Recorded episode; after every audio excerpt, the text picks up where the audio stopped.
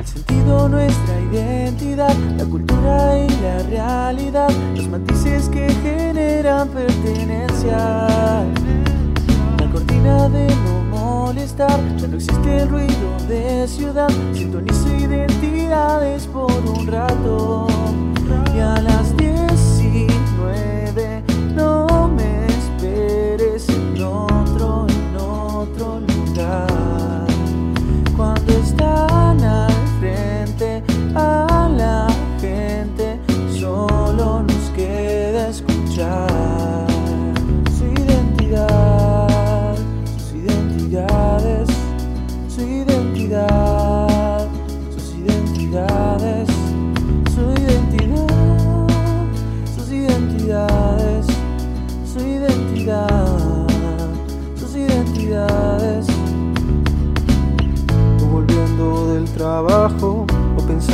ya la cena, una compañía en la radio.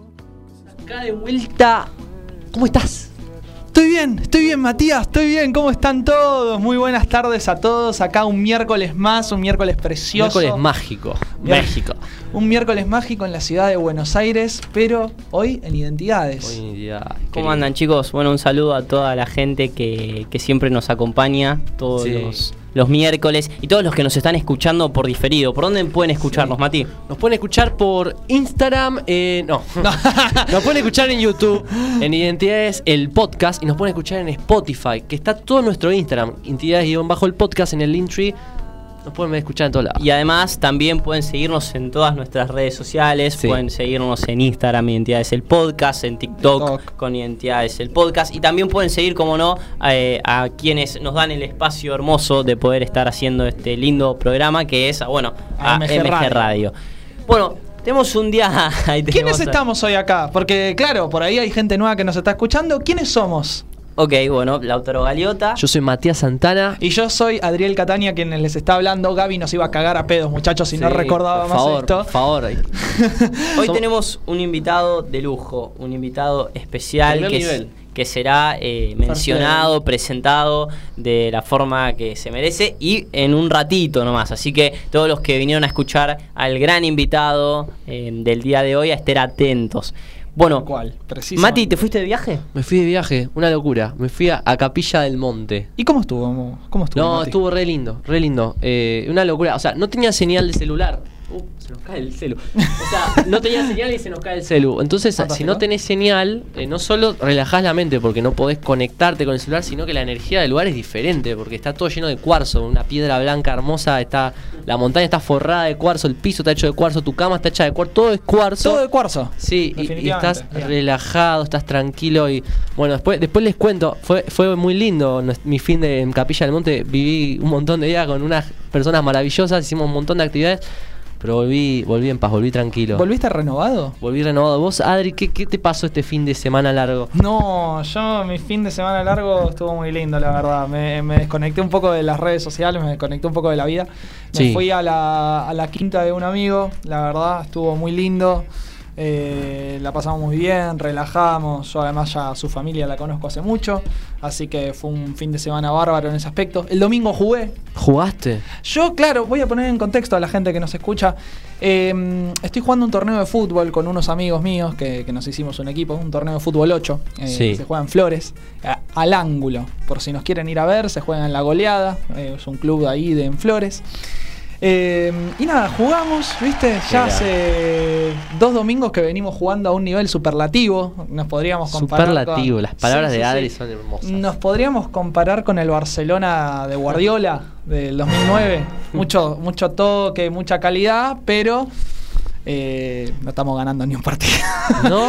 no, Bueno, está complicada la cosa. está, está complicado. ¿Vos, Lauti, qué hiciste este fin de? ¿Alguna cosa mágica, linda? Bueno, este fin de. La verdad es que estuve tranquilo, estuve ahí un poquito eh, con, con mi novia, estuve estudiando, trabajando, fui a visitar eh, eh, un poquito Capital, fui a, a- a recorrer museos ahí en Palermo. Mirá Ay, vos. el Eh, abuelo, eh, el nono. No, está lindo. Me está encanta. Y no, fuimos a, a desayunar eh, a un lugar que, nada, literalmente había como un cosa que se llama box, no sé qué, que te lo regalan y es como que vos podés elegir el lugar donde vas a merendar.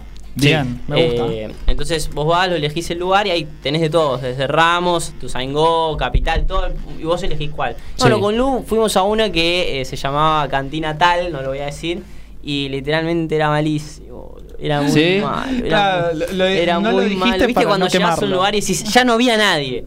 Sí. Bueno, ya si no hay nadie en la cola de una entrada, no. No te podés meter a un lugar Bueno, no estaba ni abierto cuando llamó, era las 12, eran. Y, y abrió. Abrió para nosotros, literal. Mirá. Y bueno, le sí que era un desayuno, hacer un café con leche, pero no, no fue una triste Che, ¿Me experiencia. están llamando? ¿Atiendo? No, no Te está, atiendes. te está llamando No el número. no. Eh, bueno, tenemos un invitado de lujo. Mauro eh, Cavalgna. Cabalga, Increíble. un crack, un crack. La verdad que sí. Un crack. Un y vamos a comentar un poquito, pero todos eh, los que los que lo vienen a escuchar van a esperar un ratito, que ya se viene. Eh, bueno, Adri, yo quería saltar al tema de hoy. Vamos a contar después eh, unas historias. ¿Historias aterradoras? Puede ser, no. Mati, pero- Mati trajo preparadas historias Mati para tiene una contar. historia para contarnos hoy. Todos tenemos historias que Todos contar. tenemos algo que contar. Es el lema Y nuestro Mati hoy programa. trajo algo para contar. Y Bueno, se vienen perfecto. muchísimos invitados la semana que viene. Tenemos confirmado para en algún momento una banda de rock. Increíble. Ay, ay, Así ay. que quédense. Ay, ay, ay. Una hermosa banda de rock. Una hermosa Muy banda buena de banda. rock eh, que pueden tocar acá, ¿no? Ahí me afirman de, Sí. de producción. Nos, nos confirman que Tenemos rock en vivo. un show en vivo. Para en, en algún momento. Tenemos gente del palo de la conciencia confirmada, muy grosa. Ok. Del palo de la comunicación, confirmados muy grosos. Tenemos politólogos confirmados muy Me grosos. comentan que Mati no resistió. Solo, no digo nombres. ¿Y tenemos la una obra de teatro? Bueno, sí, también que Sí, se sí, que nos estrena. pueden venir a ver el sábado que viene. Ah, en el Teatro ay, Swim. ¿Vos vas a venir, Adriel? No, no, mentira. Oh. sí. Eh, Las de Barranco vamos a estar ¿Cómo haciendo. no voy a ir? ¿Cómo no voy a ir? Por favor. Bueno, eh, bueno. ¿Y dónde nos pueden estar mandando mensajes, Lauti? Ya nos pueden estar mandando mensajes por Instagram en Sí. este momento. Sí, para las, las preguntas para el invitado. Sí, Exactamente. Mensaje Tenemos privado que estar también. Lo que quieran. Obvio, claro que sí. Vamos a estar Y ahora.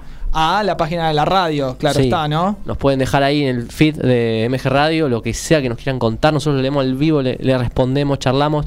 El programa es nuestro y de ustedes también. Muchas gracias por escucharnos. desde bien. que arrancamos en el programa y lo que vamos a hablar hoy un poquito eh, para ir metiéndonos así en, en estas historias que, En que- sintonía. que va a contar eh, Mati acá, ¿no? que nos estamos escuchando es Falta presión, Bien. chicos. Uf.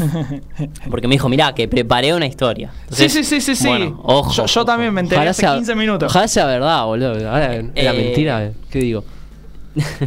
bueno, vos Adri, ¿recordás algún momento, algo, algún momento que sea digno de contar? ¿Algún momento donde haya estimulado alguna acción que, que, que sea o demasiada felicidad, demasiada risa, demasiado bizarro? Que yo haya estimulado eso en gente o Que lo hayas vivido. que yo me haya sentido así. Sí, que lo quieras contar. Uy.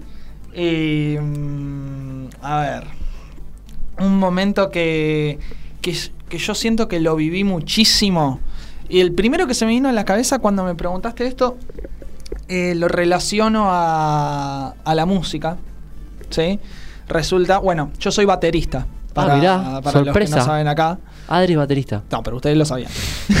Yo toco la batería y resulta que mm, hace un par de años ya eh, me presenté con dos de mis mejores amigos. Nos presentamos a tocar en un 15.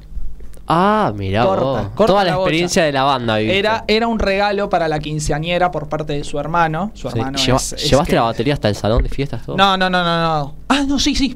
Uh, no la mía, la de mi amigo. Ok. Eh, entonces estábamos ahí, eh, hacíamos la prueba de sonido, claro está, Sí. y, la, y la pasábamos bárbaro, nos juntábamos a practicar eh, en el sótano de, Sí. de mi amigo, ¿viste? Para, para practicar las canciones que íbamos a tocar. Resulta que tocamos Smile de, de Sí, Air 5 mirá. y unas, esta por ahí la conoce más gente, es, eh, ay, Seven Nation Army. Ok, sí, no, Esa. no, no sé mucho. ¿Y cómo fue eso? ¿Cómo No. fue tocar ahí? E- Esa, ahí, ahí voy. Yo te juro, cuando llegó el momento, porque claro, yo fui al 15 como un invitado más, y cuando llegó el momento de, de, de hacer la sorpresa, ¿no? Claro, nos llamaron, así a los chasquidos nos llamaron, y claro, nosotros nos fuimos todo por atrás tras bambalinas al escenario, y ahí ya escuchábamos al comentador del 15 decir, el hermano de la cumpleañera tiene una sorpresa para ella. Apa. Pumba. qué emoción. ¿Qué? No, y yo estaba. pelo de punta, Se me caían las baquetas, boludo. Se, se me caía todo. Entonces, ahí en un tiro, abren, abre el telón. Sí. Y yo entro con mis amigos y claro. Todo el mundo mirándote y vos decís, acá o me comen crudo o Sí. yo me como crudo a todo el mundo. Olvídate, una de dos. E- Era una de dos, O literalmente. triunfás o te triunfan. Exactamente. Eh, por suerte salió todo muy lindo. Salió todo muy, muy lindo. Eh, no- no- nos fuimos ovacionados. Nos fuimos ovacionados. Y sinceramente ahí experimenté una felicidad. Terrible. Una, una sensación de realización, de que me sentía realizado. Sí. Muy, muy grande. Es que estabas haciendo algo que, que te gustaba, entonces yo creo que cuando alguien hace algo que, que- que le hace feliz es como que es un Sí. momento lindo. Ese es el mensaje que queremos transmitir siempre nosotros. Bueno, Sí, es sí, un poco de lo que de lo que tratamos de, de hablar siempre acá en, en- en Identidades, gracias a los que siempre nos escuchan. Y nuestros invitados también que siempre tienen esa característica de que les va bien en la vida gracias a que hacen lo que les gusta. Y lo hacen bien porque les gusta. A ver, que le vaya bien o mal en la vida, como siempre lo decimos, es relativo. Obvio. Pero Claro. lo que sí eh, existe y es un patrón que no hay que obviar es que cuando uno hace lo que le gusta, Las cosas salen. y no solo lo hace, sino que se capacita con herramientas para hacerlo. Sí. Porque eso es un tema, es difícil capacitarte. Es el proceso para mí más difícil. Para mí es más difícil que darte cuenta qué es lo que te gusta. Sí. Es eh, cuando estás en la traba en la que decís, bueno, me gusta esto, ¿cómo hago para, para hacerlo? Y Claro. hoy en día con internet tenemos ese beneficio de que pones en Google ya te aparece toda, toda la historia clínica de cómo- Obvio, hoy tenemos con, con el celular tenemos una Bueno, herramienta que nos lleva a cualquier A, parte a mí, de hecho, me abruma cuando descubro que me gusta algo y empiezo a googlear sobre el tema la cantidad de diferentes posibilidades que tengo sobre eso. A mí me abruma porque es como. Yo no sé, me gusta el taekwondo. Voy a un club y hago taekwondo, listo, se terminó. Ahora, me gusta la, la comunicación. Uh, porque tenés el, el curso de esto, de la formación en aquello, que la pro, que MG Radio acá, que identidades allá. Uy, es como, no, loco, ¿qué, qué hago? Hay una sobrecarga de información muy grande. Sí, ¿no, Sí. les pasa que hoy en día No, me vuelvo loco. eh, hoy en día es como que está todo inventado, es como que vos buscas algo y Sí. como que tenés- es una locura. No, no, y cuando querés buscar un trabajo te, te ponen eh, que sepa hablar inglés, que sepa manejar Word, Excel, que sepa eh, curso de física cuántica con rinoceronte. que tenga experiencia de dos años y te lo piden en todos los puestos, así que Sí, no sí. podés tener experiencia de dos años. Es, es bueno, Igual te puede, ¿eh? Se puede. obvio, siempre, pero bueno, estamos acá en ahora. este camino de, de- de tener que, que- que- que capacitarte y tenés tanto para elegir, Sí. tanto, el invitado de hoy es muy especial, así que eh, no olviden eh, seguirnos acá, escucharlo en un ratito y vamos a meternos un poquito con la historia que trajo historia, Matías. relato, yo, una reflexión más que una historia. Llama a, a- a- a- a pensar, a reflexionar sobre lo, lo que vas a contar. ¿Qué sé yo? Es como esto que hablábamos de, de que si todo es un juego, no es un juego. Y, y bueno, así juego yo. Les, les cuento un poco cómo, cómo veo la vida, cómo juego. Antes de que el maestro Matías, que es un crack, vaya, Maestro Ponele. Matías, vaya a contarnos crack. a todos una historia que Que es un trajo crack. preparada para este miércoles y lo estoy Se la metiendo trajo presión. Quiero- estudiada. Quiero, decirle que a todos los que nos están escuchando vía eh, red social se vayan a meter en el link para escucharnos desde la Sí. página de la radio, ¿sí? Pueden escuchar por MG Radio. Exactamente. Así que yo voy a cortar la vivo las transmisiones y ya nos metemos a full, como siempre, por la página de la radio. Precisamente. Perfecto. Así Perfecto. que damos inicio a la. eh, hacemos un, como unos bombos eh, eh, de Redoblantes, sonido. Gaby, por favor. ¿Tenemos, ¿Tenemos redoblantes? redoblantes? A ver. eh, para Está la buscando historia del momento, esta historia que Matías, ¿la creaste en el viaje o excede el viaje? Y tiene que ver con el viaje. Hay redoblantes. ¿Tenemos redoblantes? Sí. Ya sonaron. Chan, chan, chan. bueno, siguen en el link del Instagram para ir a la radio a escucharnos. Así que bueno, un saludo a todos. A ver. Fantástico. Bu- Bueno, arranquemos por lo primero. A mí me gusta mucho la decodificación, los caminos de espiritualidad, de conciencia. eh, pero, bueno, mucha gente como yo le gustan las constelaciones familiares. Uno a veces empieza a hacer un curso cuando hace estas cosas. Vas a, sesiones de, terapias o, a reuniones, hablas con gente. En mi caso, YouTube, videos, podcasts como este mismo que hacemos acá. Escuché, leí. eh, yo me, me informé, compartí momentos, lugares, espacios. Y la pregunta es: ¿para qué? ¿Para qué hacemos esto? O sea, todo el mundo conoce capaz a alguien que está metido en alguna cosa medio hippie o no, o, o no es hippie. Y, pero la pregunta es ¿para qué? ¿Por qué? En mi caso era para sentirme bien. Y sentirme bien siempre fue algo muy importante en mi vida, desde chico. Yo estaba como obsesionado con el malestar, no me podía aburrir de chico, ¿no? Uno de chico no se quiere aburrir. Después empezás a, crecer, es como que tenés más registro del grupo de amigos, de cómo te llevas con los chicos, si te estás cómodo o no. Después se aparecen las novias, los novios, le- el que te gusta, la que te gusta. Bueno, y, ahí siempre hay esa relación, no sé, les pasó malestar, bienestar, ¿no? Que a veces te sentís más feliz, te sentís más triste. Y, y entonces yo ahí estaba siempre como obsesionado por sentirme bien, no, no estar triste, no estar bajoneado. A veces pasaban cosas que no me gustaban. Como una búsqueda constante con dejar de estar mal. Sí, una búsqueda constante con dejar de estar mal. de evitar el sufrimiento. definición. Sí, sí, sí. Eh, Borja Vilaseca, un autor que me gusta muchísimo, habla de la huida hacia adelante. Habla de buscar momentos, estamos tristes y buscamos ver una película para sentirnos mejor, eh, jugar un partido de fútbol, comer algo rico porque estamos tristes. Y siempre todo se basa en patear la, tris- la tristeza, como que se nos pase el estado de ánimo, como si la tristeza fuese algo, una mugre, algo que nos molesta, nos tenemos que sacar de encima.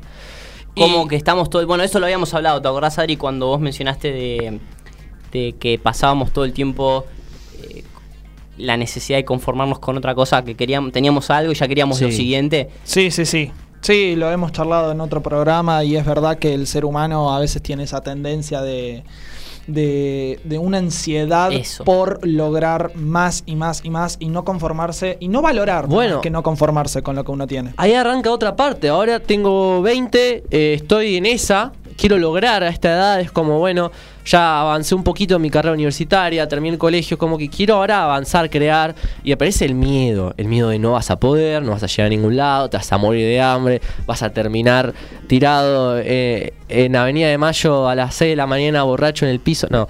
Te Eh, veo ahí, ¿eh? No, sí, mentira. qué sé yo. Capaz que una noche con amigos, como aquella vez, Adri, que Te- te- terminamos en Liniers con unas medialunas. Perfecto, claro, ¿ves? Sí. Bueno, y en ¿Ves? ese camino Te que veo ahí. así, Sí, entonces yo empecé a encontrar la, decodificación, ¿no? Que fue lo, primero que me apareció de la mano de, mi querida prima, tía, lo que sea, Romy, ¿no? Eh, familiar, que me empieza a contar lo que estaba haciendo. Le mando un saludo a Romy que, que puso el auto el fin de para ir a Capilla del Monte, la pasamos muy lindo. Y, ahí empecé a, elaborarme, ¿no? Empecé a trabajar con mi pasado.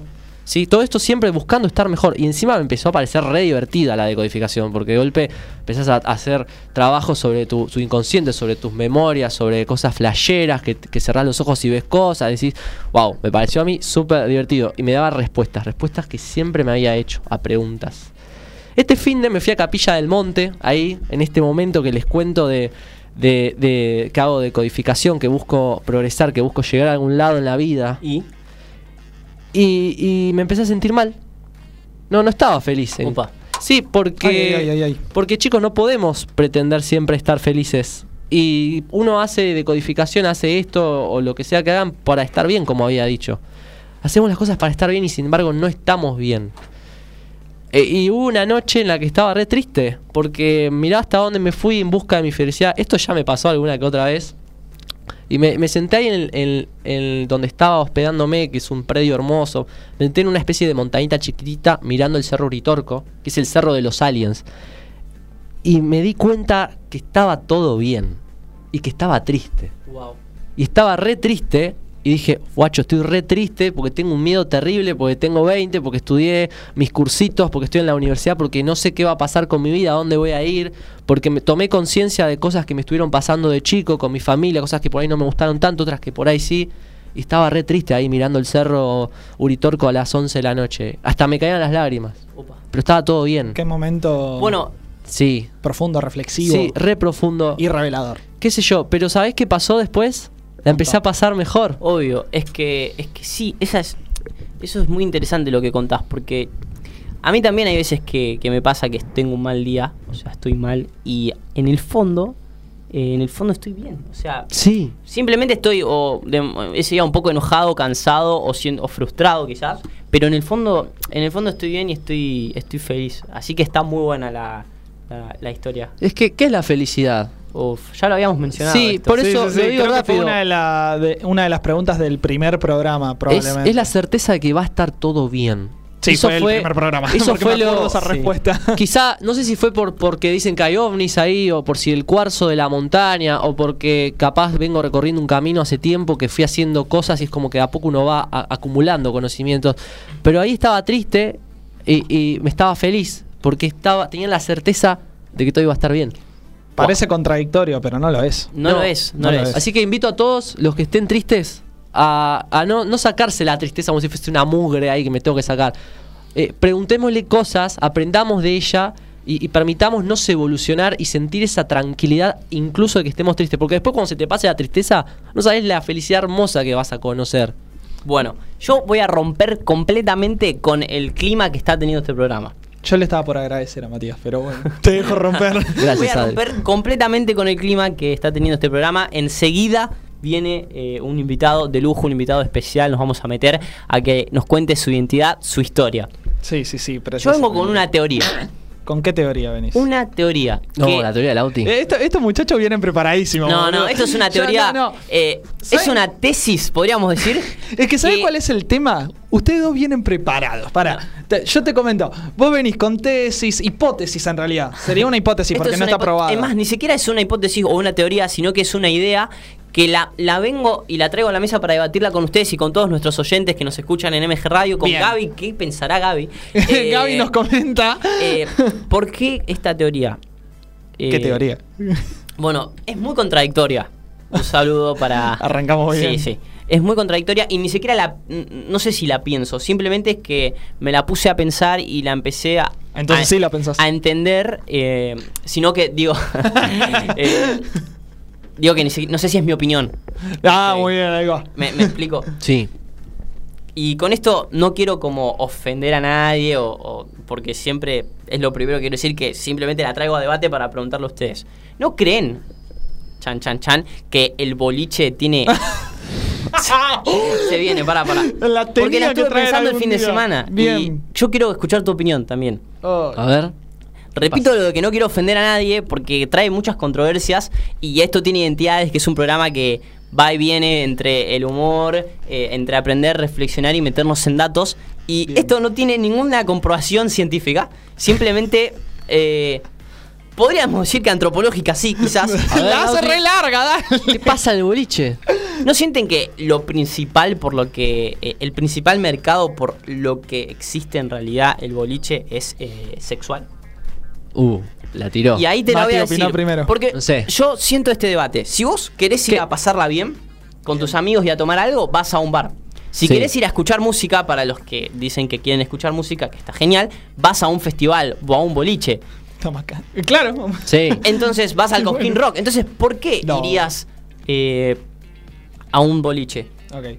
Entonces yo tenía la primera, el primer ejemplo que tenía que me decían todos era no, pará, hay un problema que es Lau. Yo estoy, tengo, estoy casado, tengo novia, Sí, obvio. pero me gusta ir al boliche. Me gusta a veces a y mí entonces también. ahí dije, Tengo no, novia. pará, o sea, yo no quiero ir a buscar otra gente. Y entonces ahí me puse en un análisis, en la tesis, eh, súper eh, a estudiar y Te bueno, encontraste con un volé un obstáculo. poquito, me fui a, a escuchar a Freud y digo, bueno, pará, el boliche tiene una satisfacción sexual que no es el hecho de levantarse a otra persona, muchas veces, sino que también, ¿qué cosa, Adri? No, no, no, terminalo, boludo. Sino que también el sentido de, de verte bien vos. Ah, Cuando bueno, vos tenés, esa- por esa ejemplo, vos tenés, tenés eh, estás en pareja y vos te querés vestir bien, querés ir a un boliche, querés sentirte cómodo, querés que te vean, y todo eso tiene un componente sexual. Entonces, lo que digo yo y traigo a debate es, ¿por qué les cuest- nos cuesta tanto como sociedad aceptar que tiene un componente sexual el boliche? Y lo disfrazamos y lo, disi- lo disimulamos en que vamos por otras cosas. La gente, cualquiera te diría que va por diversión, porque divierte estar en el boliche bailando y disfrutando del momento. Bien. qué sé yo. Pa- para mí tenés mucha razón. Eh, pasa que también me, me viene a la mente esto de, de que hay gente que va solo por ahí para tomar o, o no, para, para sentirse libre, para sentirse que pueda hacer cosas que afuera del boliche no haría. La gente va a un boliche a desinhibirse. Yo después cuando edite esto para TikTok voy a poner un audio. Con esta me cancelan, con esta me cancelan. No, no, pará. A ver, la- Adri. eh, Era el toque cómico que quería agregar a- a- para descontracturar, ¿no? ¿Viste? Pero opino, opino que ir a un boliche puede ser una cuestión de diversión primero que nada, primero y principal. Porque yo lo digo por lo que a mí me gusta escuchar música. Yo, por ejemplo, em, la música que escucho siempre varía mucho por la semana. Sí. Esta semana estuve escuchando mucho funk, por ejemplo. Pero hubo unas semanas atrás en las que no paraba de escuchar eh, cachengue. Sí. Entonces, claro, esas semanas en las que yo no paraba de escuchar cachengue, me ponía a barrer la casa escuchando cachengue. Y me ¿Barrés ponía la a- casa? Sí, más vale. Muy bien, Y Adri. me ponía. Aprendan de Adri, barran sus casas. Y me ponía a escuchar Daddy Yankee la despedida. y Uh, claro, y me ponía como loco, ¿me entendés? Entonces yo decía, listo, esto también me ceba escucharlo en un boliche por todo el contexto. El contexto de estar con amigos, el contexto también de estar. eh, Ups. alcoholizado. Eh, Pero, bueno. Yo creo que eh, lo que te termina hacien- hacer que vos vayas a un boliche por sobre otro lugar a, a disfrutar una noche es para, para mí Sí. una satisfacción, una pulsión sexual. O sea que yo que estoy- no significa que cuando digo que vos vas al boliche para satisfacer una eh, pulsión sexual, no significa que te quieras muchas veces ir a estar con otra persona. Te lo comparto en el sentido de vestirse bien. Sino en el simple hecho de sentirte bien, sentirte lindo Claro, y, y eso- Como saber en que te están mirando o no. Como cuando subimos foto a Instagram. Claro, ¿por qué la gente sube tantas fotos a Instagram? Yo no cuando- subo fotos a Instagram. cuando- ¿Tendrá que ver con que no voy a bailar mucho? ¿Por qué la gente sube tantas fotos a Instagram? Porque a la gente le gusta verse bien y le gusta que lo vean bien y eso es Ah, genial. a ver, Bueno. que nos digan en los comentarios. No, es que nos acaban de comentar, Sí. justito. Eh, Vanina de Recoleta nos comenta. Hola, Vanina. Abrazo. Me estoy triste, todavía no comentó Kevin de Devoto. Eh, Por favor. que es Estamos un día tristes. muy triste para este programa. Es un día muy triste para este programa. Vanina comenta. En lo que a mí respecta, ir a un boliche no es solo por un deseo sexual, se va también a escuchar música, a descomprimir algún mal momento. Bueno, se relaciona un poco a lo que contaba Mati antes, ¿no? De esto de Sí. la huida hacia adelante. Eh, un mal momento que atravieses, también, eh, también sentirse mirada, quizás hasta deseada. Bueno, eso bueno, es lo que y decía eso Lauti. es lo que digo yo. Cuando vos, cuando hablo Pero de. no, pero ah, agrega Vanina, agrega, pero no pensando en el sexo podrá ser una consecuencia, pero no el objetivo. No, obvio, pero cuando no, cuando hablo de lo sexual, no me meto en el sentido de, de, es- de, de- de la conexión entre un sexo y el otro sexo, sino eh, muchas veces en el autoestima. ¿Cómo sería eso, Lauti? Claro, la autoestima en el autoestima de, de sentirnos bien, ¿no? Sí, sí, sí. Y eso es satisfacer un poco nuestra, nuestra necesidad, porque creo que ahí está un poco. Y bueno, esta Eso- teoría es muy polémica, es muy difícil de, de- de procesar para mucha gente, porque hay mucha gente que le gusta mucho salir a bailar y es genial que sea así. Obvio. Eh, pero sí me lo pongo a pensar. No sé, Hay la un- traje a debate. No, no, no, es que está muy bueno. Hay un video, un video, claramente un sketch muy viejo de Mariano Bondar. O sea, fíjense qué, ¿Qué, viejo qué es. épocas, Mariano Bondar? Exactamente. capo, Eh, ¿no? el chabón- Saludos a Mariano que nos está mirando. ya quisiéramos. Bueno, eh, resulta que Mariano, eh, en un sketch, el muchacho hacía sketch de comedia. Sí. Y en una eh, hizo un sketch sobre. Ay, Dios. Y en una parte de su video, ahí está, en una parte de su video, eh, hace un meme, digamos, de que él va fachero, vaya donde vaya.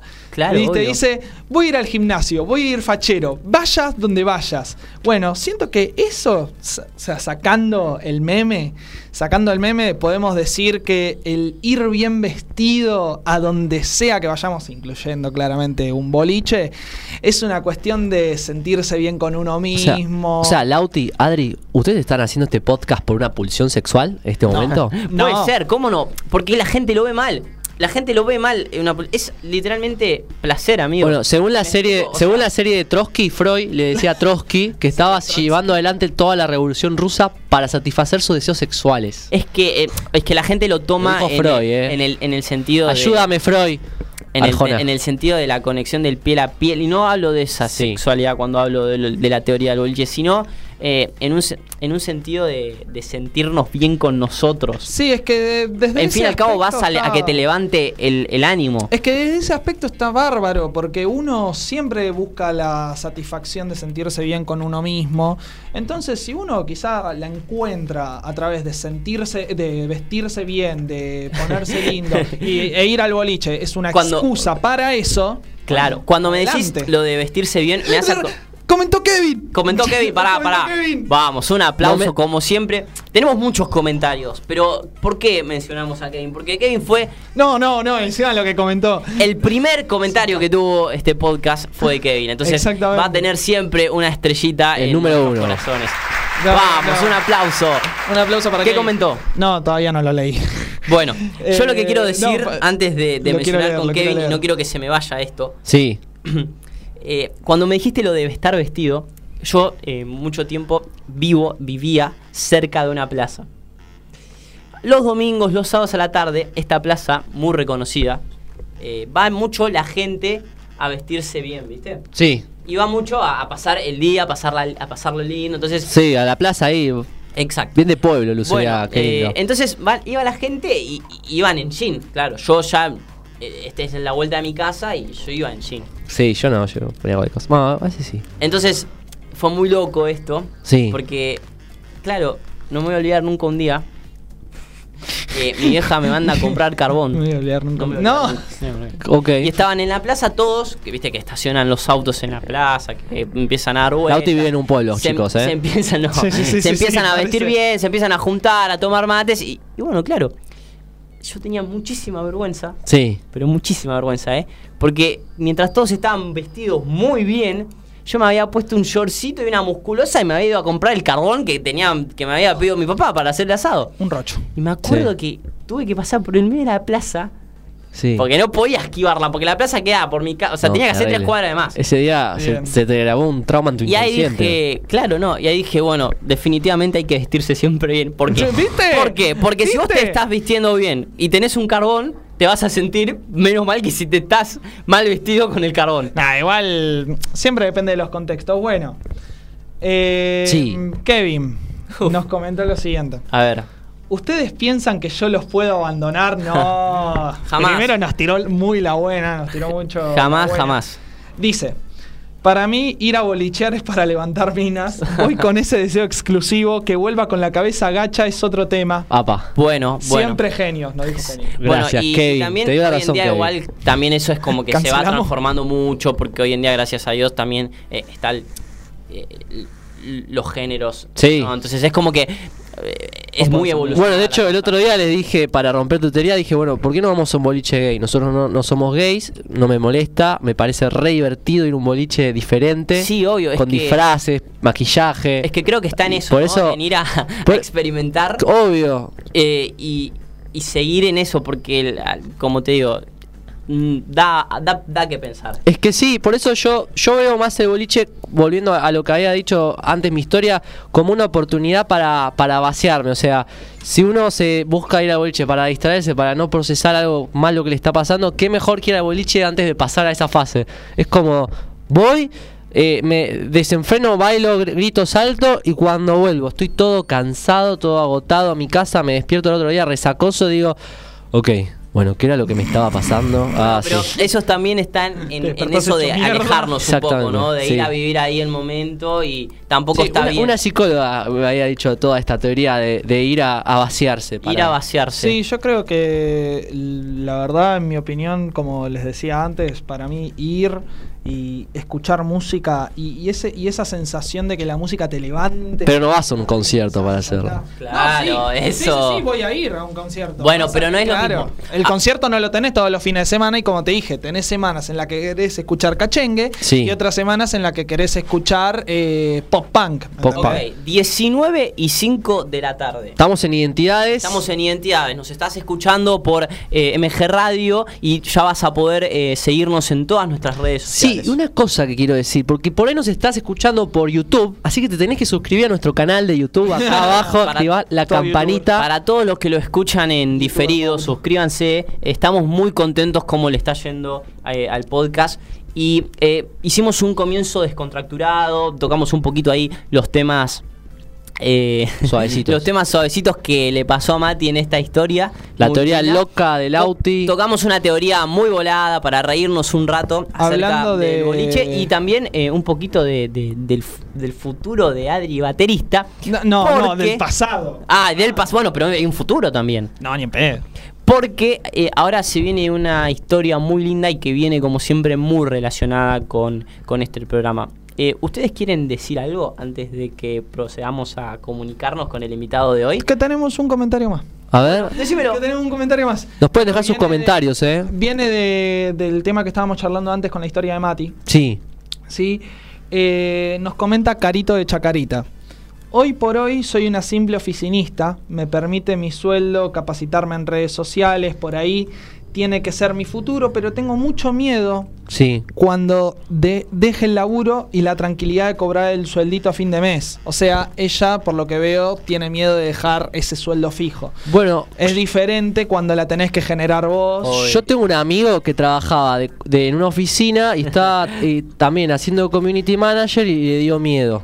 Bueno, Lauti, un día te tuviste que animar, ¿no? Bueno, cuando hablo de esto siempre twist, digo es lo mismo. Lauti. No quiero ser eh, reiterativo, pero yo estaba en algo parecido y simplemente un día me animé a hacer lo que a mí me gustaba, a trabajar de lo que yo sentía que, que tenía potencial. Obviamente que para eso en el camino fui incorporando un montón de herramientas, pero sin duda, como lo dijimos antes, es- la vida está detrás del lado del miedo. Ojo, repito frase que, que dijo Pamela. Sí. Frank, esto no quiere decir que vayas mañana y renuncies a tu trabajo. Simplemente que tenés un montón de variantes y que tenés que analizar. Sí. Porque yo no tengo la misma vida que una persona que tiene que mantener una familia. Obvio, pero por ahí uno siempre se tiene que animar. Y capaz que estás re contenta con tu trabajo, le, le respondo a Carito. Y, pero sabe que en algún momento para poder laburar de lo que le gusta lo va a tener que dejar. Entonces, ni, ni te digo que a- hasta que no tengas una cartera de cliente gigante o otro trabajo, eh, no, no lo dejes. Pero de golpe un día hiciste dos clientes y los puedes hacer conjuntamente, laburás en la oficina, haces los otros clientes. Y capaz en algún momento sí, llegó el día. Para Y- poder seguir creciendo tenés que abrir las alas. Bueno, Y asumir este- el riesgo. Este tema de, de asumir el riesgo, de capacitarte, de, de volar, eh, creo que el invitado de hoy eh, a este oyente le va a servir un montón. Así que, ¿por qué lo que digo es que le va a servir un montón? Yo eh, recuerdo eh, en todo este proceso como una mezcla constante entre lo seguro y lo que me gustaba, ¿no? Sí. entre decir, bueno, esto es lo que tengo, lo que debo hacer y lo que no. Y llegó un momento en donde, bueno, hubo una transformación en, en- en- en la situación y la empecé a hacer y empezó a irle bien y lo terminé dejando y hoy en día sigo y sigo y sigo mejorando eh, sobre esto del trabajo. ¿Se, se imaginan cuando dejemos nuestras otras actividades solo por identidades? Chicos, yo un día me encontré en una escalera y eh, me caí, me acuerdo. Estaba laburando, me acuerdo que me caí. Y estuve a punto, o sea, te juro que se me estaban por caer las lágrimas, amigo. Y. Te juro, boludo. Sí. ¿Está Y bien? eso en mí que. Bueno, entonces, como te le repetía al oyente, Sí. ¿cómo se llamaba el oyente? Carito. A Carito, bueno, a Carito de grande Carito. Chacarita. Abrazo grande a Carito. Que el invitado de hoy eh, le va a hacer muy bien y quizás eh, para escuchar la idea de este programa es escuchar la identidad y todos tienen algo que contar. Precisamente. Lo voy a presentar. ¿Lo vas a presentar? Sí, lo voy a presentar. Acá hicimos la tarea, eh, Oh. pero Siempre esto no se esto no se trata de, de- de hacer o no la tarea, sino que literalmente exprese cada uno lo, lo que es. Bueno, es relacionista público, Sí, sí, Sí, es coach ontológico profesional, es periodista. La verdad es que si me pongo a contar los servicios quedamos fascinados y mejor que se defina él. Ya lo tengo acá en producción a Mauro. Lo tenemos, lo tenemos. Hola Mauro, Oh, ¿cómo hola, estás? Hola, Te habla Lautaro Galiota, Matías están? Santana y Adriel Catania. Hola Mauro, bienvenido a Identidades. Bienvenido. Gracias, gracias chicos. Es un placer compartir un poquito de mi identidad con todos ustedes y con todas las personas que nos están viendo y oyendo sobre todas las cosas. Qué grande Mauro, ya, ya sabe lo que viene a compartir acá Sí, de, sí, de sí, entrada. precisamente. Ya viene con el condimento del programa, podría decirse.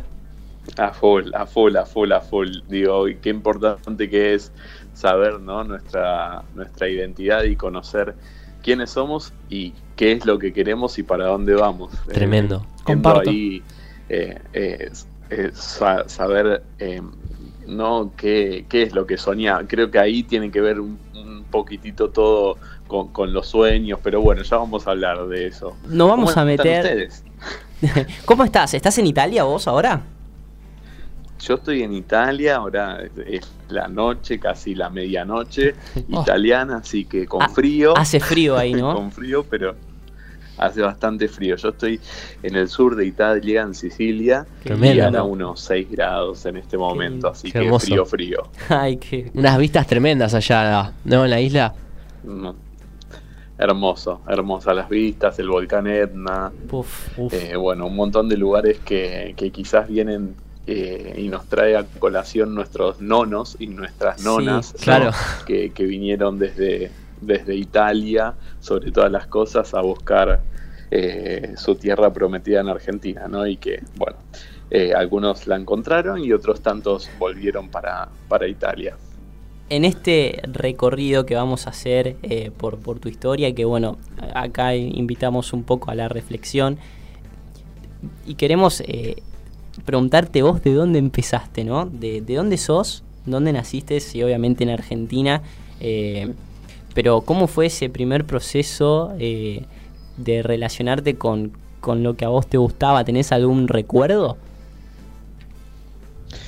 Sí, mira, yo eh, nací en Parque Patricios, eh, solo nací ahí en Parque Patricios porque mi- mis padres son de, de Aldo Bonzi. Aldo Bonzi es una pequeña localidad que está en el partido de La Matanza, a unos 20 minutos de la Universidad de La Matanza.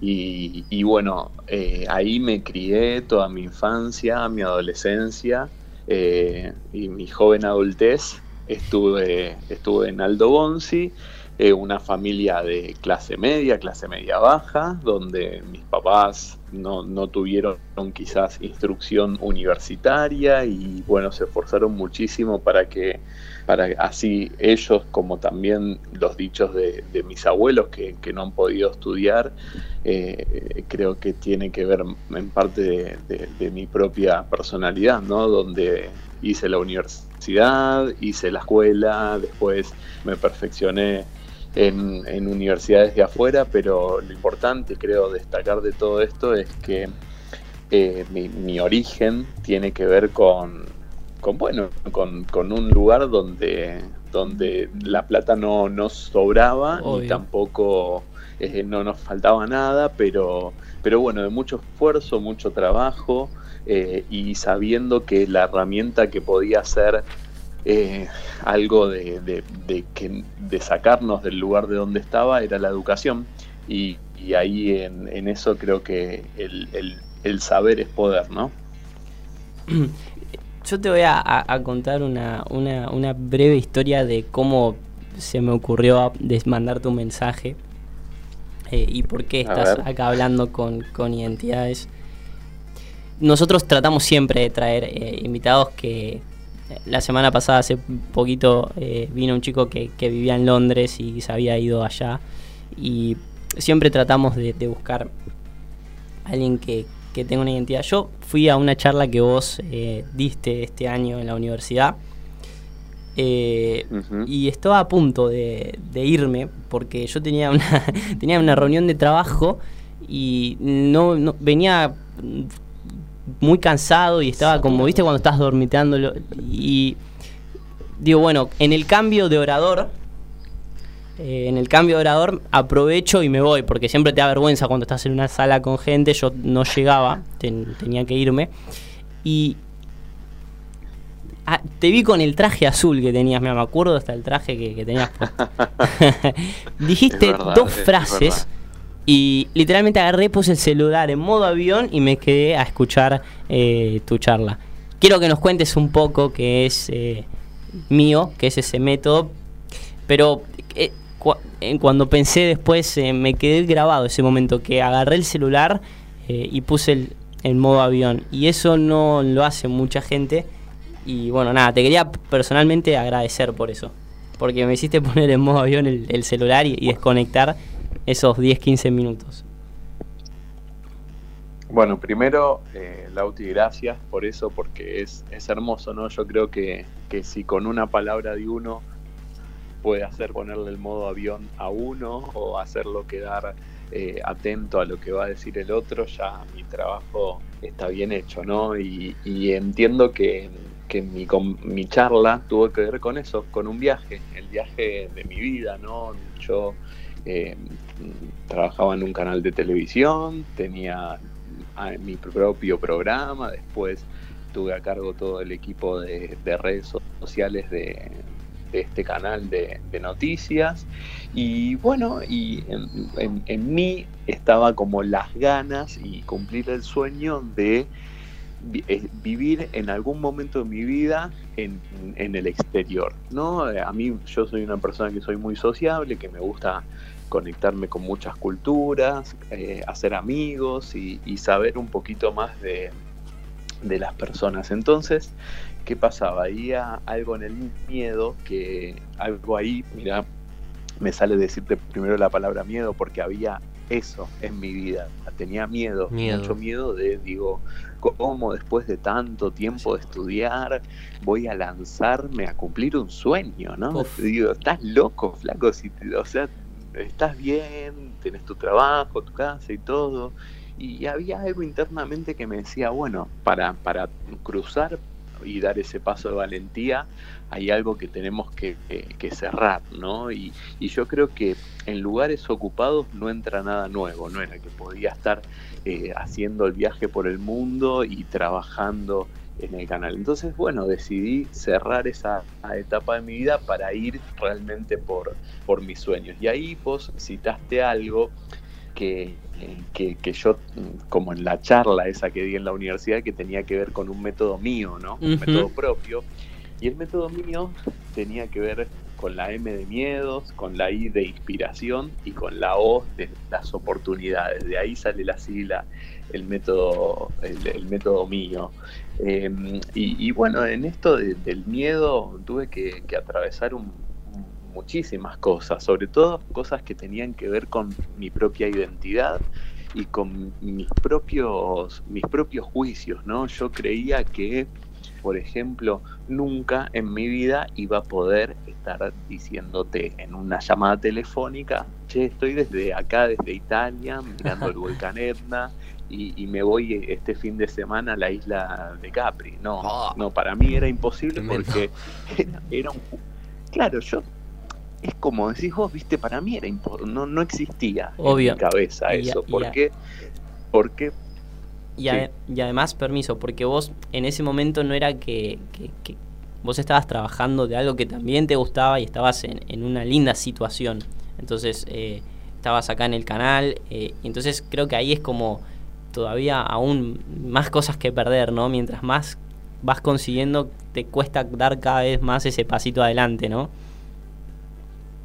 Absolutamente, absolutamente de acuerdo porque yo era como eh, eh, que decía, bueno, pero, o sea, es necesario que hagas esto, que vayas a cumplir por tus sueños. Entonces cuando la pregunta nace o, o la premisa nace de que tus miedos son más grandes que tus sueños, ahí es como que tenés que rever un poquito las cosas, porque yo decía, si sigo esperando, ¿cuándo voy a cumplir este sueño? No sé, dentro de 10 años, dentro de 20, cuando capaz que tenga más ocupaciones o no. Entonces dije, es el momento.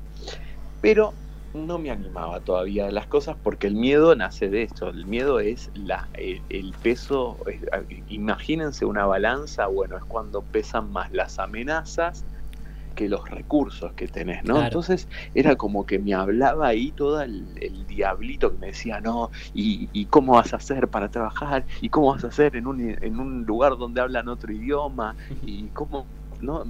Venían apareciendo todas esas amenazas hasta em, que, que, que, bueno, hice, hice un, yo tengo un mantra para momentos difíciles, em, que, que permítanme la expresión, pero es Por como favor. al carajo el que dirán. Ese es mi mantra, Wow. ¿no? Lo banco. Lo banco. Al carajo que diga. no, Bárbaro. Al carajo el que dirán. Al carajo, que dirán. Tal cual, porque tiene que ver con eso, tiene que ver con que a veces, las limitaciones vienen de afuera y no de nosotros mismos. Tal cual. Y ahí, y ahí vino a aparecer como, no por arte de magia, pero por, por, por creo que fue esfuerzo mío, yo me había anotado en una, una beca de nación, que ofrecía Naciones Unidas para periodistas de todo el mundo, que era, no sé, era muy difícil la beca porque era todo, todo en inglés, entrevistar a personalidades importantes de todo el mundo de Naciones Unidas en inglés y demás, pero yo me había anotado no sé, unos seis meses antes y dije, bueno, la venía siguiendo la beca desde hace cinco años, pero nunca me había animado. Otra vez aparece la M de miedo, ¿no? Y de Mauro. Claro, Entonces, Mauro digo, eh, eh, o, o te amigas con el miedo, te haces amigo, o a eso, al carajo el que dirán, ¿no? Qué Pero buena. digo, en ese, No, que qué buena frase, perdón por la, por la interrupción, pero no, no quería que, que se perdiera el, el amigarse con el miedo. O sea, yo la llevo para el lado de decir eh, enfrentarlo cara a cara, ¿sí? Sí. que sea parte de tu vida, pero enfrentarlo cara a cara y superarlo. De hecho, acá nos comentan nuestros oyentes, Emiliano Durquiza, nos comentan que admiran tu valentía. Nos dice que no fue de un laburo a otro, ¿sí? Nos dice, porque no se fue de un laburo a otro, salió de su zona de confort, que es lo que estabas diciendo recién, Mauro, de que te animaste, bueno, en este caso a participar de la beca que venías tanteando hace tanto tiempo. Eh, y que aunque tuvieses miedo al cambio, te tiraste. Que también los entornos cuentan. No- ah, esto ya es otro comentario, perdón.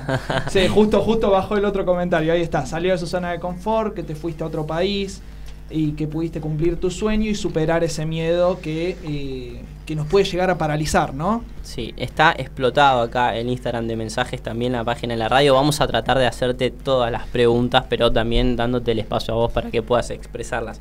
Tal cual. ¿Tenías, tuviste un primer trabajo? bien. Una consulta, así como un primer trabajo random, porque viste que hay gente que dice, mira, yo empecé haciendo esto y... Sí. Yo empecé en un por restaurante, por ejemplo. por- ¿Cuál Mira, fue? ¿de dónde? No, ¿De- no, de un restaurante de Palermo ahí, como recepcionista de hecho, porque ya para ese momento estaba estudiando eh, relaciones públicas, entonces digo, bueno, siempre voy a tratar de priorizar el enfrentarme al público, de alguna manera. Entonces digo, listo. Bueno, está bien. ¿El tuyo, bien, Mauro, cuál, cuál bien. fue?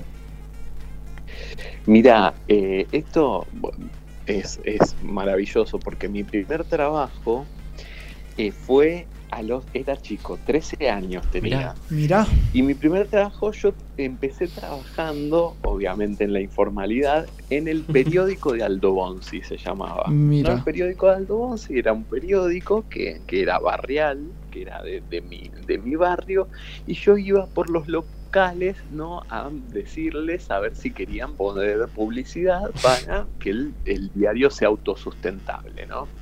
Vamos a contratar a Mauro. En ese Sí, sí. momento... ¿Eh? No, te vamos a contratar para acá, haz eso para nosotros.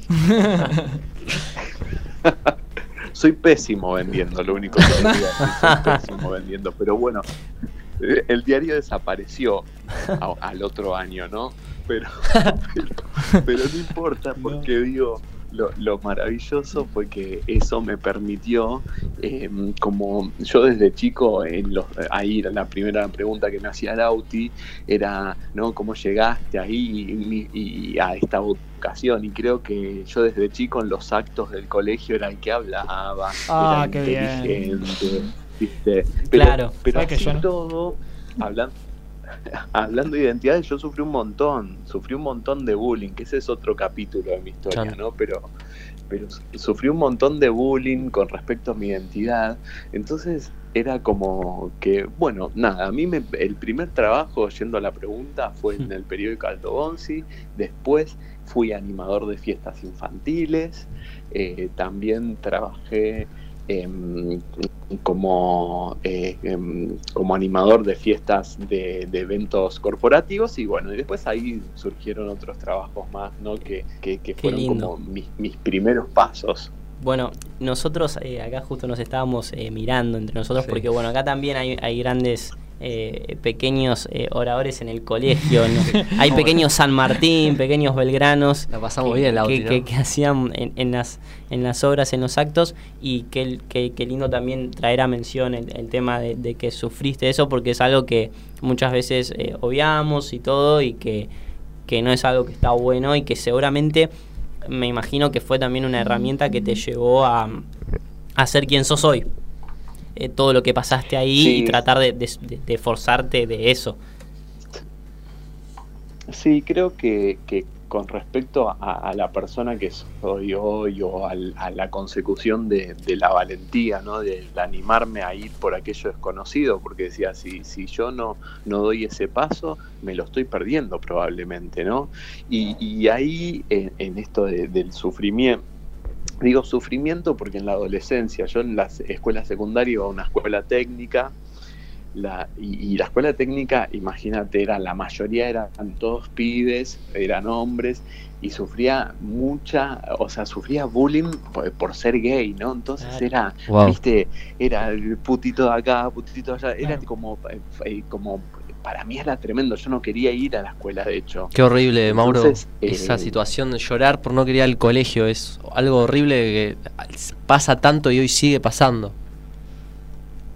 Sí, sí, creo que también tiene que ver con hoy, quizás a la época que iba yo al colegio, yo tengo 35 años, pero era como que no se, no se trataban mucho los temas de bullismo o los temas de, de- de respetar las identidades. No, obviamente, yo sufrí, sufría por ser gay, pero el que era gordo probablemente sufría por ser gordo, el que era orejón por ser orejón, la que era alta por ser alta, no todos en algún momento, creo yo, que, que- que nos ha pasado eso, pero bueno, en mi caso era como que yo no, no, no, no, no, no era muy tímido en ese, en Claro. ese- no, no me sentía valiente para enfrentar al, al, al bulero, ¿no? Y decirle, Sí. bueno, ¿qué te pasa? O, o- o- o lo que sea, ¿no?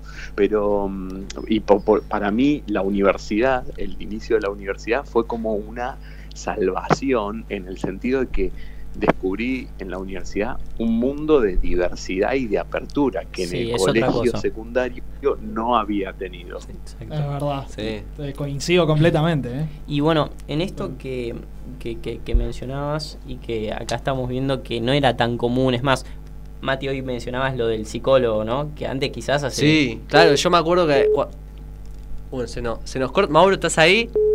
Bueno, estamos ahí Sí, sí, porque. estoy ahí. Ah, bárbaro, Ah, perfecto. Escuchamos un pitido. Sí, sí, escuchamos Sí, un sí. pitido y dijimos, No no. estamos No hay acá. problema. Sí, yo me acuerdo que cuando. No, no, tranquilo. Cuando yo era chico, eh, ir al psicólogo era algo que tenía que por ahí ah, los chicos tenían problemas de aprendizaje, cuando era complicado el colegio, problemas emocionales así como muy drásticos.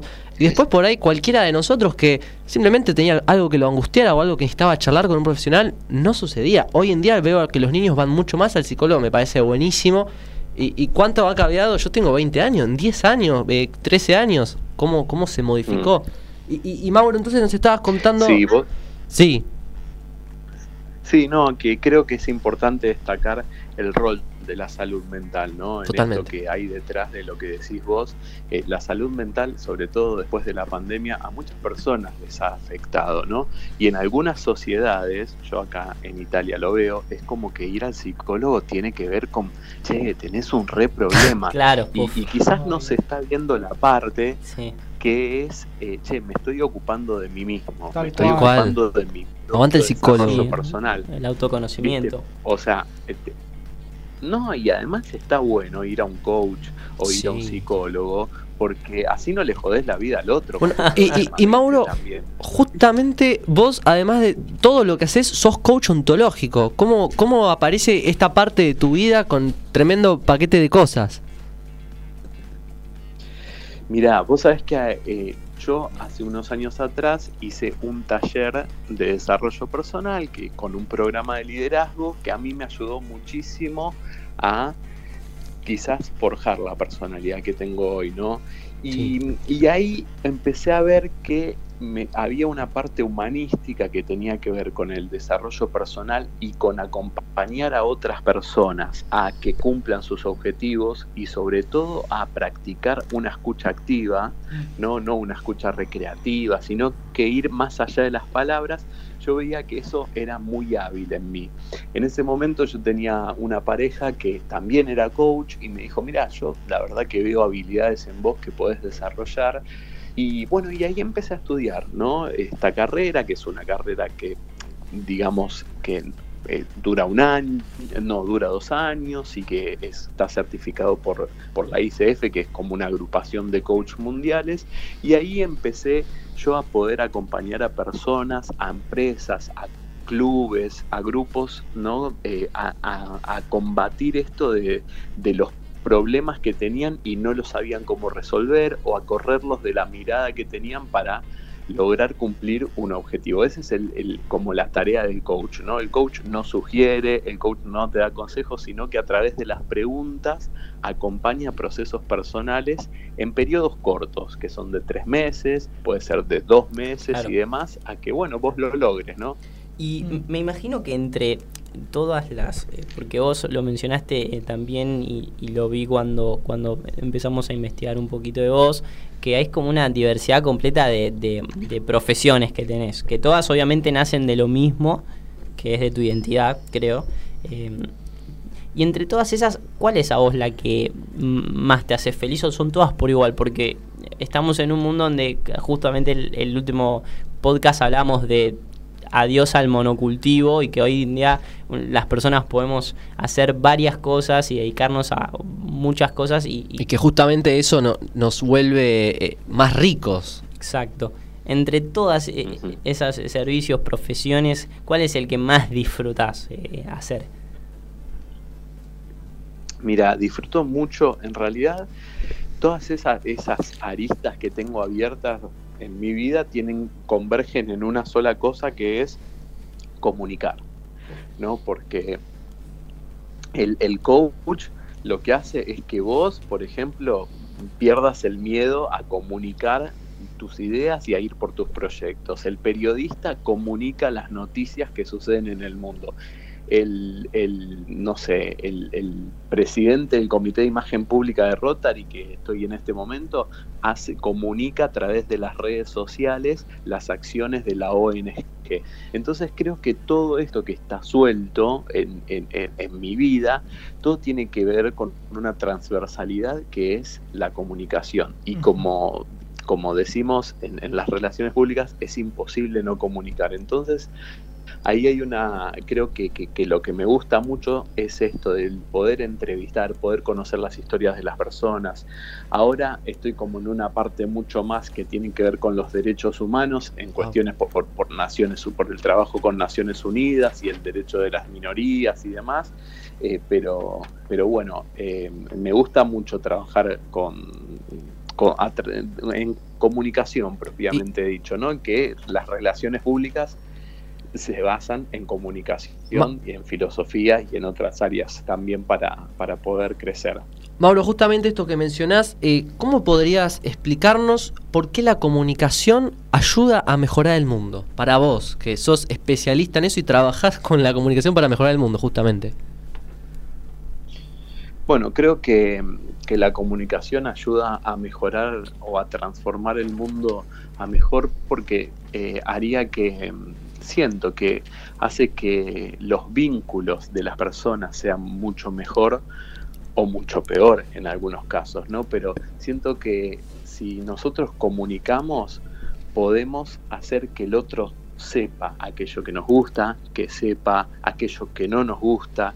La, comunica la no comunicación tiene que ver con periodos oscuros o con momentos oscuros como la censura, tiene que ver con momentos de represión, del no decir. Entonces, comunicar es poder darle una parte tuya a otra persona y decirle, che, esto que te estoy diciendo es importante. Las palabras no son inocentes. Nosotros cuando hablamos y cuando decimos o cuando denunciamos, lo decimos por algo, no porque el aire es gratis. Siempre que decimos, queremos decir algo, algo hay, detrás de esas palabras. Entonces, como las palabras como bien decía, no son inocentes, la comunicación tiene que ser para mí generativa. ¿En qué sentido hace que un mundo sea mejor con la comunicación? Ah, hay dos tipos de comunicación, de comunicaciones, siento. Una que es generativa y otra que es descriptiva.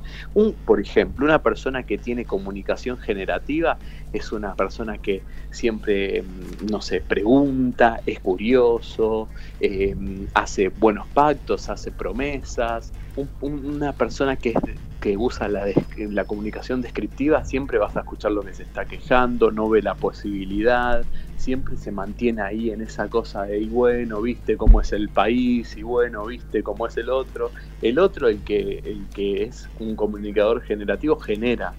O sea, eh, uno dice, che, no, ¿qué vamos a hacer un podcast y viste que hay que ir hasta allá, después fijarse los invitados, la radio? El otro te dice, che, mira, yo tengo un micrófono, creo que podemos hacer con esta compu y esto. Bueno, la comunicación, siempre que es utilizada bien, nos hace muchísimo mejores personas. Bueno, justo a mí se me ocurre preguntarte entonces, Mauro, eh, ya que la comunicación es como el puntapié que une todo lo que a, lo que vos te dedicas en tu vida. ¿Y cuál es la, lección, lo que aprendés día a día de ser un comunicador? ¿Qué es lo que, o, qué es lo que buscas transmitir? ¿Qué, lección le buscas dar a las personas cuando comunicas algo? Eh, lo que les puedo, como la lección que les puedo decir desde mi propia perspectiva, y sé que cada uno tiene su historia personal, es que mm, eh, a través de la comunicación y de escuchar a otras personas se inspiren, que se rodeen de aquellas personas que eh, los inspiren, que les generen la energía para hacer, eh, escuchen discursos de, o historias de personas que hayan logrado lo que ustedes quieren. Creo que eso es una gran enseñanza. También otra de las grandes enseñanzas a través de la comunicación es que tomen las oportunidades que tengan, ¿no? Quizás tienen esas oportunidades que ustedes las ven medias complicadas, bueno, tienen algo para enseñarles, ¿no? Y, y, láncense a la aventura de confiar.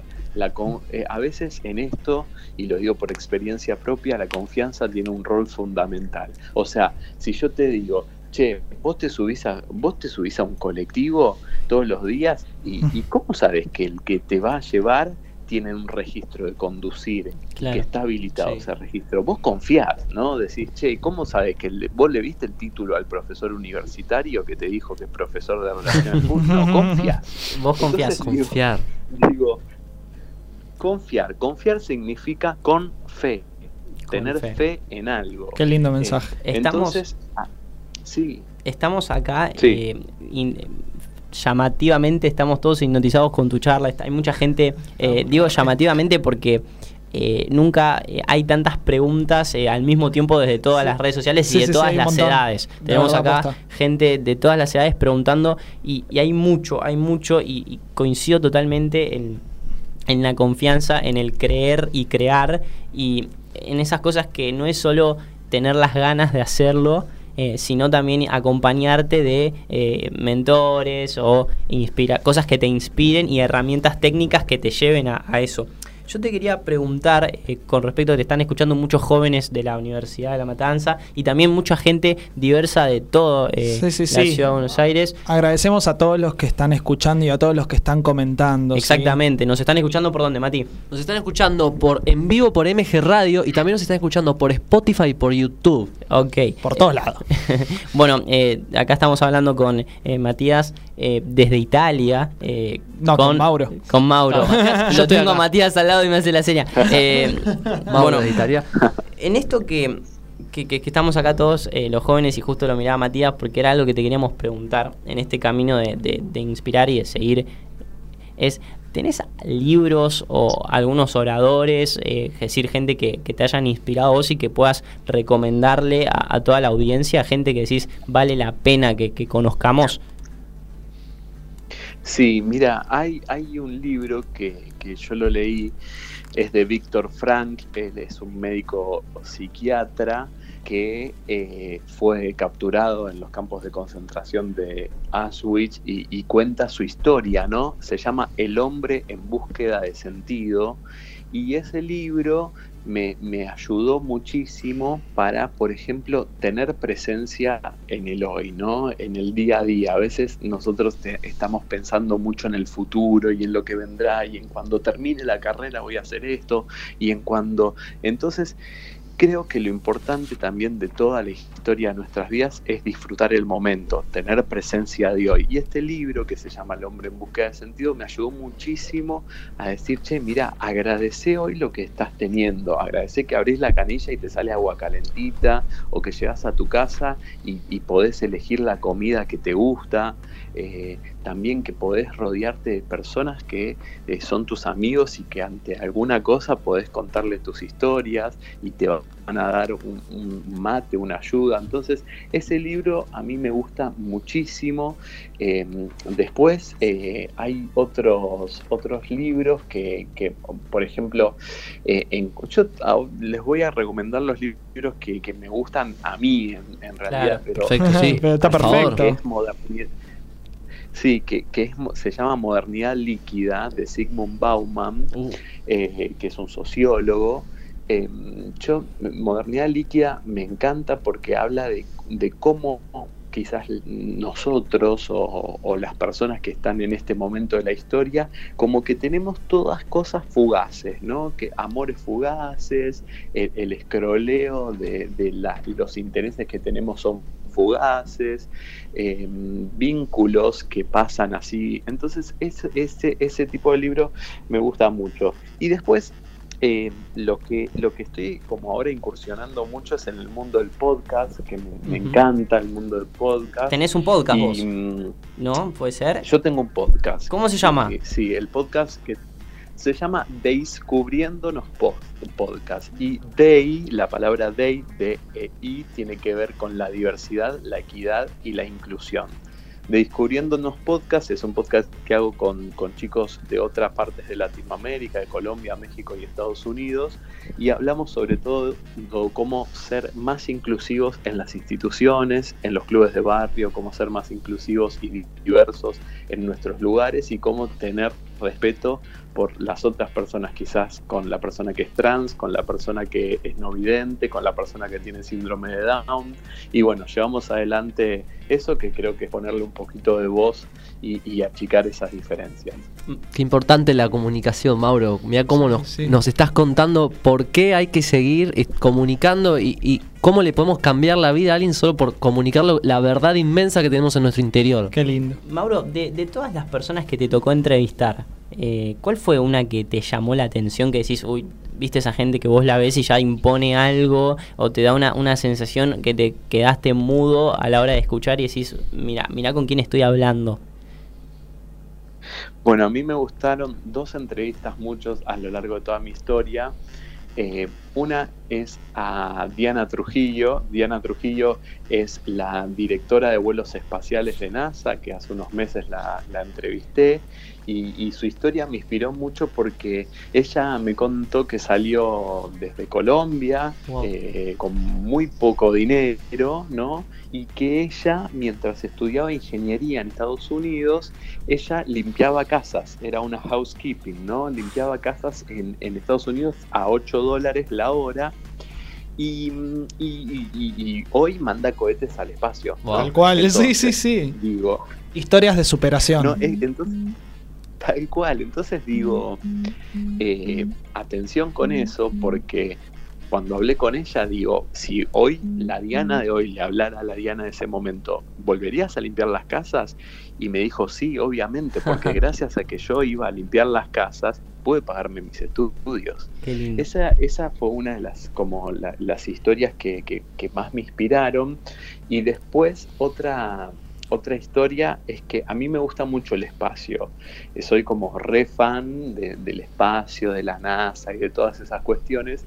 Y otro, eh, otra entrevista eh, se la hice al director de la, la CONAE. La CONAE es la NASA Argentina. Sí. Argentina tiene como un- bueno, una Comisión Nacional del Espacio y me- me- él me comentó cómo el, quien, quien está ah, dirigiendo la CONAE, ¿no? Eh, me comentó cómo también eh, hay, la ciencia está a favor de eh, que nosotros hoy estemos, uno desde Italia y otro desde otra parte del mundo, comunicándose en este momento, ¿no? Y, esas cosas es como, y gracias a un satélite argentino, ¿no? Entonces esas cosas a mí me, me inspiran muchísimo y siempre defendiendo obviamente la educación pública. Sí, que estamos todos acá porque somos los tres estudiantes de la Universidad Nacional de La Matanza, igual que vos, así que si no fuese por, por la Facu... Sí, eh, yo, nosotros te queríamos agradecer por la, la, la, humildad del primer momento cuando te enviamos el mensaje. Eh, la verdad que lo estamos teniendo con todos los invitados que, que dan una mano y cuentan su historia. Y estamos muy felices de, de eso. Así que muchas gracias. Y nosotros tenemos una pregunta. Sí que es como una pregunta eh, estrella del programa, ¿no? Se la hacemos a todos. Claro, yo a mí me gusta mucho llamarla. Es una expresión que le robé a un amigo y si me está escuchando, que le mando un saludo acá a Teo. Eh, el buque insignia, es el buque insignia del programa esta pregunta. El buque insignia del programa, estamos acá, eh, un montón de preguntas hay y, también tenemos que jugar un poco con el tiempo y nos encantaría escucharte un montón porque tenés un montón para decirnos. Y una forma de comunicar también tan fresca que te podríamos escuchar horas, Mauro, la y todos los que quieren escucharlo, está en YouTube, ponen en YouTube y hay un montón de entrevistas con, la, con, la, con de todo, de todo lo que habló, eh, que lo cuenta hermoso. La pregunta insignia es, Em, vamos a decirla eh, de una forma, a ver, prepárate. Em, mm, mm. Mauro. No voy a cometer el error de llamarte Matías de vuelta porque no vas a venir más a hablar de identidades. Hago, un paréntesis antes de la pregunta. Vos sabés que mi mamá me iba a llamar Matías, pero en el momento del parto, estaba, Claro, nosotros sabíamos eso también. Entonces, por eso. Me imaginé, me imaginé, me imaginé. por eso mi mamá me dice: Yo te iba a llamar Matías a vos, y cuando vino la, partera me dijo: qué, qué lindo que se llame Mauro. Y yo le dije: No, no se llama Mauro, se llama Matías. Bueno, la cuestión es que en el registro civil me escribieron como Mauro, no, no como Matías. Mira vos, pero bueno, tu identidad inconsciente capaz tiene los dos nombres. Bueno, Mauro, estamos. Estamos para la pregunta Book Insignia. ¿Quién es Mauro y cuál es su identidad? ¿Cuál es la identidad de Mauro? ¿Quién te lleva a convertirte en lo que sos hoy?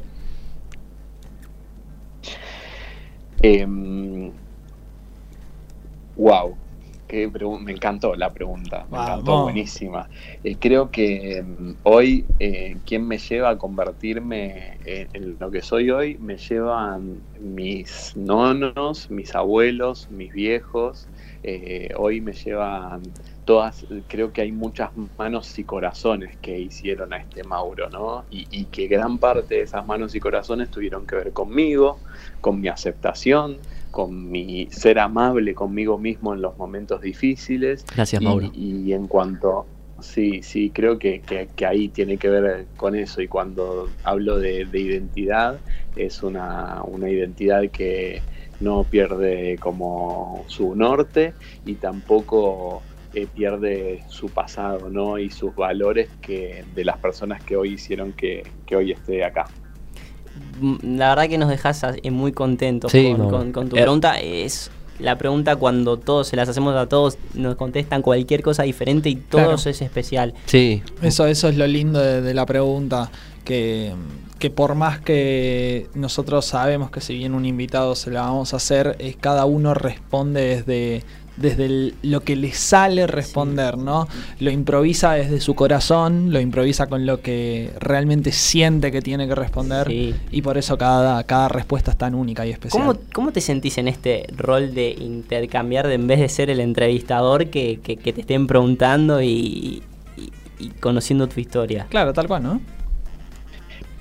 Y, y es raro, es raro porque yo siempre soy, eh, como, como vos bien decís, el, que hace las preguntas, ¿no? Pero cuando...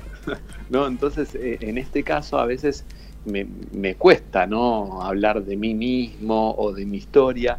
Me, me gusta mucho, lo que sí, les debo confesar, es que me gusta mucho poder, esto lo que dijo Lauti, ¿no? De poder llegar al otro a través de mi historia, como poder decirle, che, mirá, tranquilo, tranquila, yo vine desde acá, no es que, que, que salí de, mágicamente y, y, aparecí en una pantalla de televisión y dije, acá estoy y soy una estrella, porque a veces, ¿qué me sucede?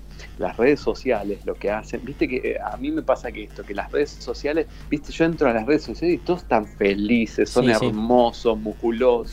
Todos son tienen la mejor versión de sí mismos. Es una utopía. Claro, y yo, claro, y yo a mí, yo en las redes sociales me dice, "Y vos siempre estás viajando, y sos como muy topísimo, y todas tus fotos son re top y demás. Y yo digo, bueno, esa es una, una parte, ¿no? Es un perfil mío, ¿no? Los nosotros eh, tenemos varios perfiles, pero si oh, yo ahora estoy sentado, ¿no? Con mis yoguinetas y mi buzo, ¿no? De, que tiene Banco. agujeros. Entonces, entonces digo, digo, eh, eh, también aceptar eso, ¿no? Que aceptar nuestras luces y nuestras sombras y que también eso es comunicar y cómo queremos comunicar, ¿no?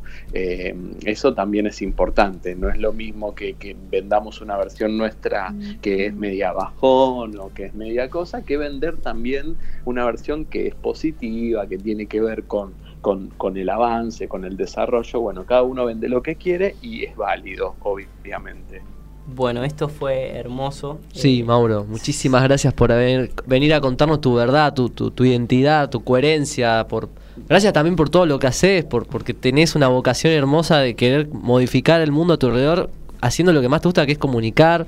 Sí, gracias por, por nada, bueno, ser un, un constante comunicador de tu identidad y, Y- y expresarla a toda la audiencia. y por abrir tu corazón con nosotros, Mauro, la verdad, una, una hermosa persona. Fue un placer conocerte y charlar un rato acá. Y no, y también muchas gracias por ser un referente, por Sí. ser un referente para toda la aquella persona que esté estudiando en la Universidad Nacional de La Matanza. Eh, y voy a tomar acá la batuta de los relacionistas públicos por ser un referente de las relaciones públicas para todos nosotros que somos estudiantes, que arrancamos hace tres, dos años y te vemos a vos que estás desde Italia hablándonos, contándonos tu historia y es inspirador.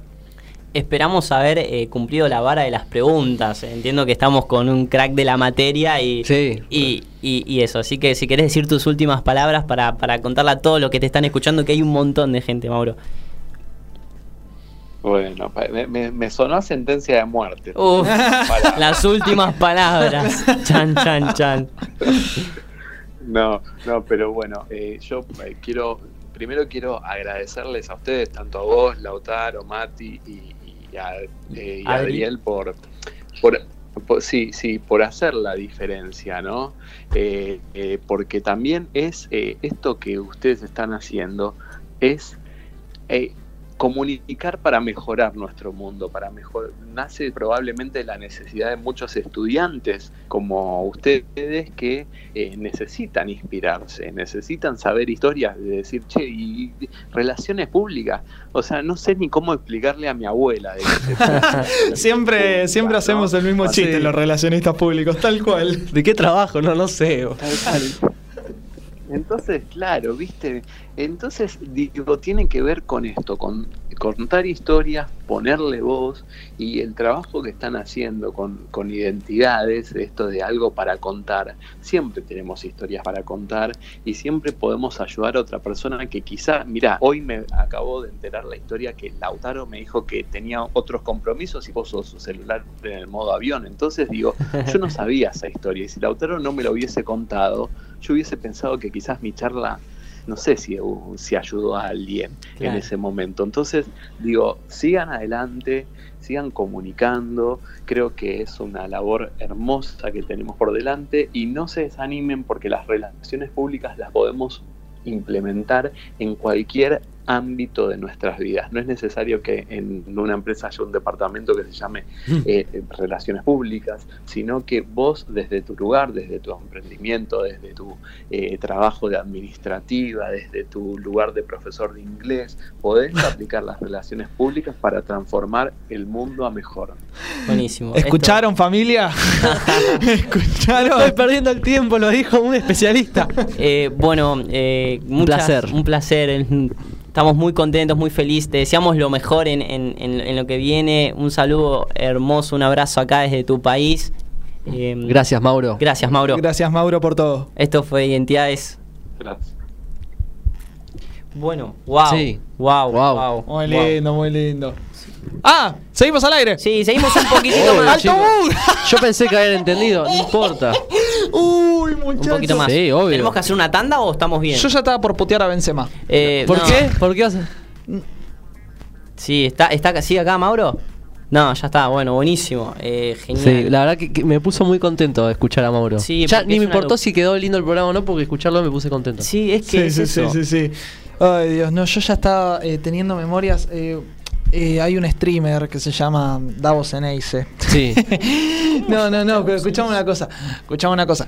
Que al chabón parece que se le había caído el stream, pero no, seguía, seguía al aire. Sí. Y empezó a putear a Benzema. Empezó a decir: Ah, Benzema, por tres años mua- eh, por tres años buenos que tenés, te crees que son más que Suárez. Sos un hijo de puta, se la pasaste errando goles toda tu vida y te atreves a compararte con el mejor delantero del. Bueno, tenemos que tener cuidado con los invitados. No, no, Sí. no creo que putimos a nadie de los invitados. No, No. no, yo, yo puteo a jugadores. me, me limito a eso. No, pero qué lindo, la verdad, Mauro. ¿Cuántas cosas? Parece que hubiese escuchado la primera parte del programa que ya sabemos lo que iba a decir, cómo Sí. nos coordinamos. Eh, gracias a todos los que nos estuvieron hablando, eh, a Posta, Germán de Mataderos, posta. a Lu, eh, bueno, al Rotary Club que hizo preguntas. todo el eh, mundo, todo el mundo estuvo preguntando mucha sí, gente. Sí, tenemos un montón de gente. Bueno, a Por Instagram de, también. De Pueyrredón, Emiliano Urquiza. No pudimos por una cuestión de, de, bueno, de la capacidad de escucharlo y también eh, a- el, el ir y venir de Sí, la charla. Tenemos el Atlántico de por medio y ahí. Sí, las eh, tenemos el sí. delay, pero la verdad que eh, todo lo que. los que nos Literalmente un escribieron- océano de por medio, es verdad. Sí, sí, sí, medio mediterráneo también, ya que estamos. O sea. Eh, muchas gracias por el detallito. sí, bueno, sí. sensaciones, emociones de este podcast. No, estoy muy contento, estoy muy contento, me gustó mucho, quedó muy lindo. No sé ni cuánta gente nos vio, creo que bastante por lo que nos estabas diciendo. Nunca sabemos cuánta gente nos vio igual. Tipo, no lo importa, no importa la gente que nos ve en este momento, sí cuando nos enteramos en un ratito, pero no importa Lo importante es que después nos pueden escuchar en Spotify. Si recién entran al programa, nos piden en Spotify, nos pueden ver en YouTube. Nos siguen en Identidades-Bajo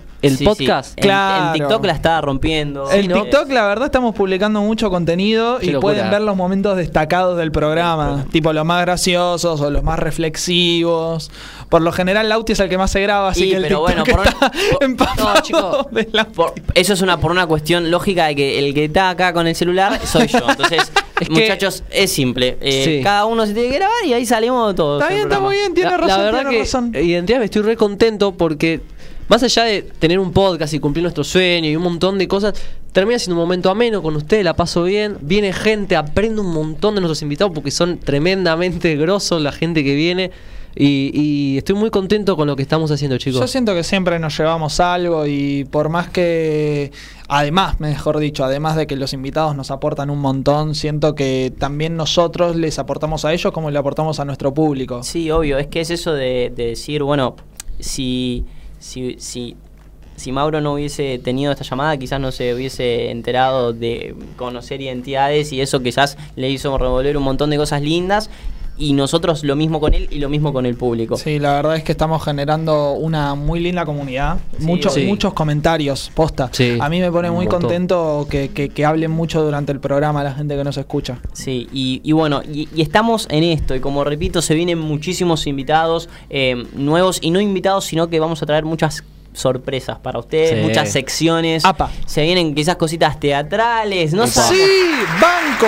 Aplaudo. eh, Eh, Bueno, y lo- los Banco. invitamos a todos el sábado 4 de marzo en el Teatro Swing de Ciudadela, nuestra primera función de Las del Barranco. Va a haber más funciones por todo marzo. Eh, la última es el 25 de marzo justamente, pero del 4 al 25 todos los fines de semana estamos a estar en el Teatro Swing de Ciudadela. Nos pueden Queremos felicitar a Adri que consiguió trabajo. Ah, ¿No? muchas Un gracias. aplauso a Adri, por favor.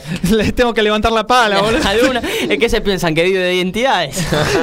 próximamente. No, ah, bueno, una mala noticia para por lo del teatro, ¿no? Que, Sí. que decía Mati que yo no voy a estar. Oh, Uh. no, no, no, que yo no voy a estar en la obra, los voy a ir a ver, pero Vamos. que no me van a poder presenciar a mí nomás, lo grande. Bueno, Grande. estamos acá, estamos eh, ¿Terminando el programa? Terminando el programa y le vamos a dar eh, con saludo a Gaby, al productor. Eh, bueno, esto fue Identidades, esperamos que Les haya gustado hayan a todos. disfrutado. Eh, un saludo enorme. Nos vemos Sí. la semana que viene a las 6 y media de la tarde, 18.30 horas por MG Radio. Chau, Un chau. abrazo muy grande a todos.